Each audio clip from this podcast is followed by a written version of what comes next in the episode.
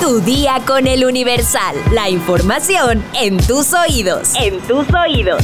Hola, hoy es martes 14 de noviembre de 2023. Cuando tienes mucho calor, se te antoja una bebida refrescante, descubre al final de este episodio tres bebidas que debes evitar si quieres quitarte la sed. Pero antes, entérate.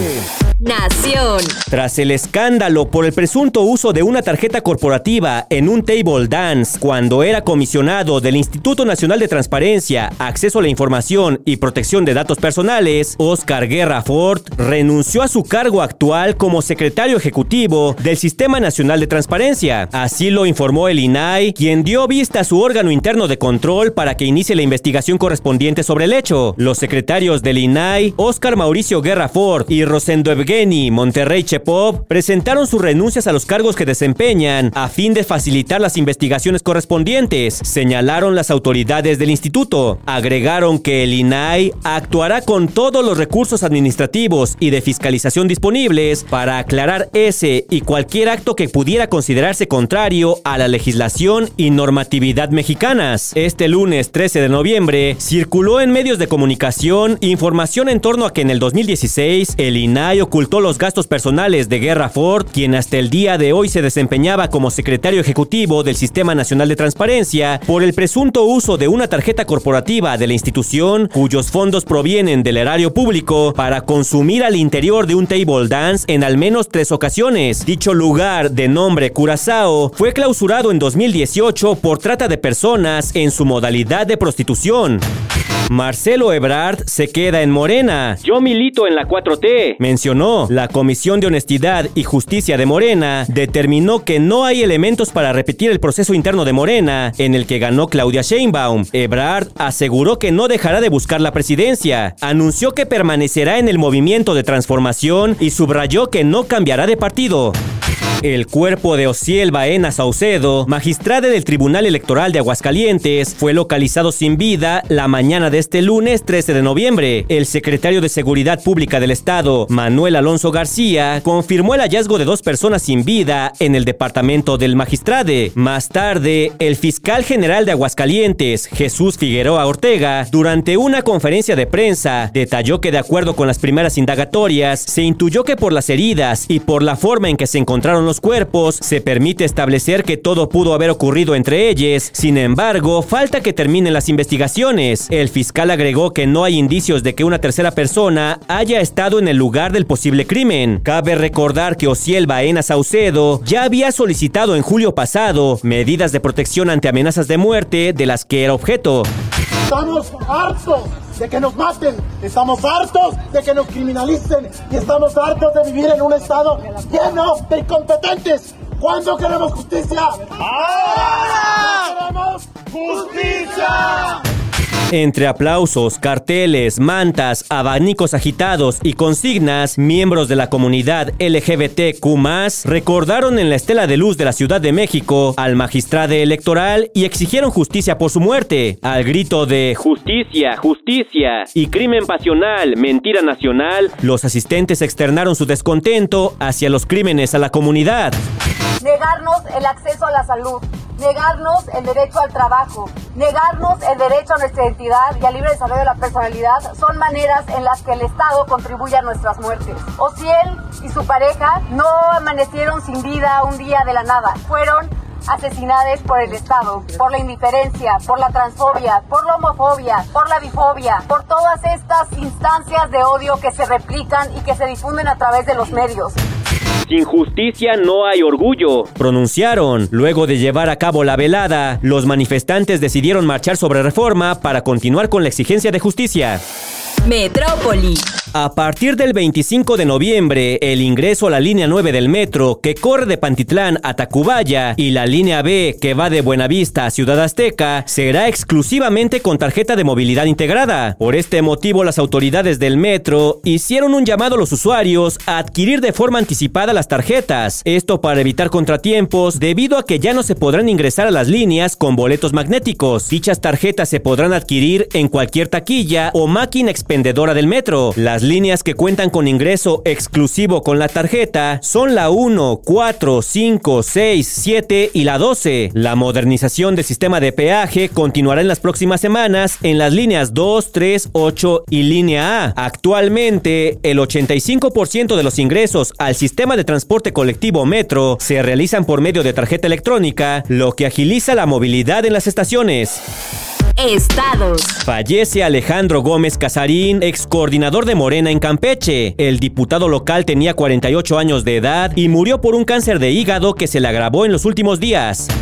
Sentencian a 60 años de cárcel a tres multihomicidas de siete albañiles en Hidalgo. Durante las investigaciones se conoció que el multihomicidio se trató por un hecho de narcomenudeo, donde dos de los asistentes se encontraban involucrados.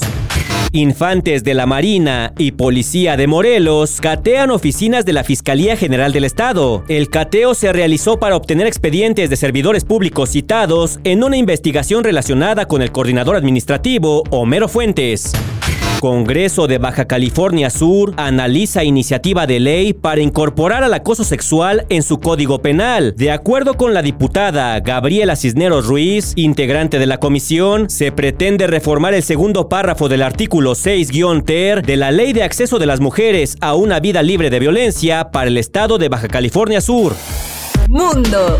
Los presidentes de Estados Unidos y México, Joe Biden y López Obrador, se reunirán este viernes en el Foro de Cooperación Económica Asia-Pacífico. La vocera de la Casa Blanca señaló que en la reunión bilateral, los dos líderes discutirán los esfuerzos en curso para fortalecer la relación México-Estados Unidos y abordar temas de interés común como la migración.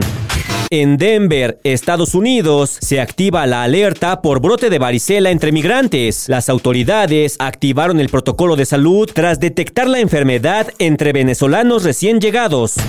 Tras la polémica por regalos millonarios, la Corte Suprema de Estados Unidos adopta código de ética. Algunos jueces han sido criticados por aceptar viajes y otros obsequios de gente con conexiones políticas. Según el gobierno de Israel, Hamas perdió el control de Gaza. Fuerzas israelíes irrumpen en el Parlamento. Hamas perdió el control de Gaza. Los terroristas están huyendo hacia el sur. Los civiles están saqueando las bases de Hamas. Declaró el ministro israelí de Defensa, Joab Land. Espectáculos. Estamos a tan solo unas horas de que Paul McCartney se apodere de la Ciudad de México. Después de seis años de ausencia, el ex Beatle regresará a tierras aztecas para ofrecer a todos sus fans un viaje en el tiempo a través de sus mejores éxitos, tanto en solitario como con el cuarteto de Liverpool. La cita es en el Foro Sol de la Ciudad de México, donde por dos noches se presentará el legendario músico. La última vez que Paul visitó la capital del país fue en 2017. En esa ocasión abarrotó el Estadio Azteca, ese que ahora ya cualquiera llena. ok, ok, dije que ya no iba a decir nada. McCartney ahora planea repetir la hazaña, pero en el recinto que lo recibió en México por primera vez. La cita es este martes 14 y el próximo jueves 16 de noviembre. Originalmente la gira Got Back solo realizaría una parada en la capital de México. Sin embargo, los organizadores tuvieron que abrir una segunda fecha debido al éxito y a que muchos de los fans se quedaron sin entradas, pues estas se agotaron en cuestión de minutos. La cita es a las 9 de la noche. ¿Tienes boletos? ¿Vas a ir? Deja tu comentario en Spotify. En un día soleado o después de hacer ejercicio, el cuerpo pide hidratarse. Sin embargo, hay bebidas que en vez de contribuir a esto, simplemente brindan una sensación refrescante que se esfuma después de unos momentos. Si lo que buscas es hidratarte, evita estas bebidas. El refresco. Gracias a la publicidad, se suele creer que tomarse una gaseosa funcionará para quitar la sed. La realidad es que sucede todo lo contrario. Los refrescos contienen altas cantidades de azúcar, lo que provoca que la sed gasten más agua intentando metabolizarla, lo que al final genera una mayor deshidratación. Segunda bebida, el café. Hay muchos mitos alrededor del consumo del café. Uno de ellos es que dada a la cafeína, esta bebida tiene efectos diuréticos que provocan mayor orina, resultando en pérdida de agua. Aunque este dato es cierto, no significa que al beber café nos deshidratemos enseguida. El punto es beberlo con moderación. Y bebida número 3, la cerveza. Regularmente se piensa en una cerveza para refrescarse en un concierto, en la playa o en una fiesta. La realidad es que no es la mejor idea si lo que quieres es quitarte la sed. Una de las primeras razones es que el alcohol produce un desequilibrio de electrolitos dentro del cuerpo, los cuales tienen una función de evitar que el cuerpo se deshidrate al sudar, vomitar u orinar, aspectos que si te excedes en el consumo del alcohol suelen suceder. En realidad, la mejor manera de quitarse la sed es simplemente tomando agua. Este líquido es suficiente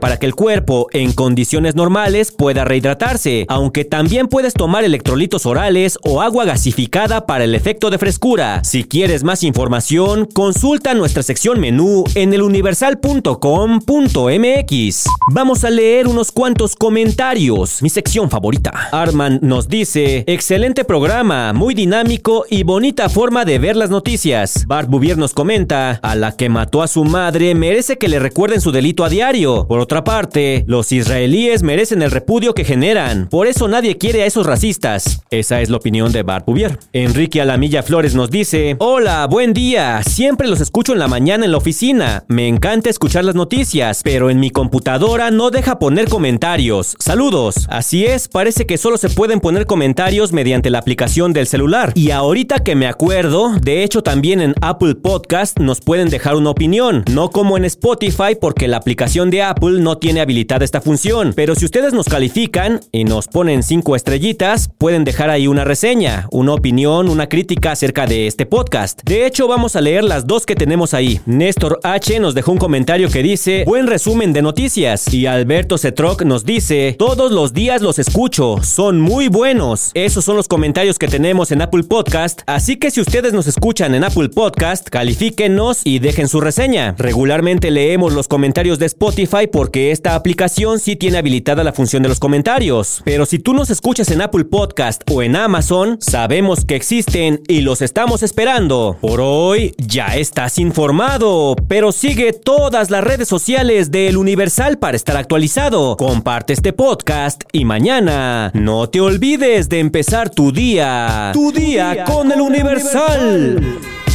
Tu día con el Universal. La información en tus oídos. En tus oídos.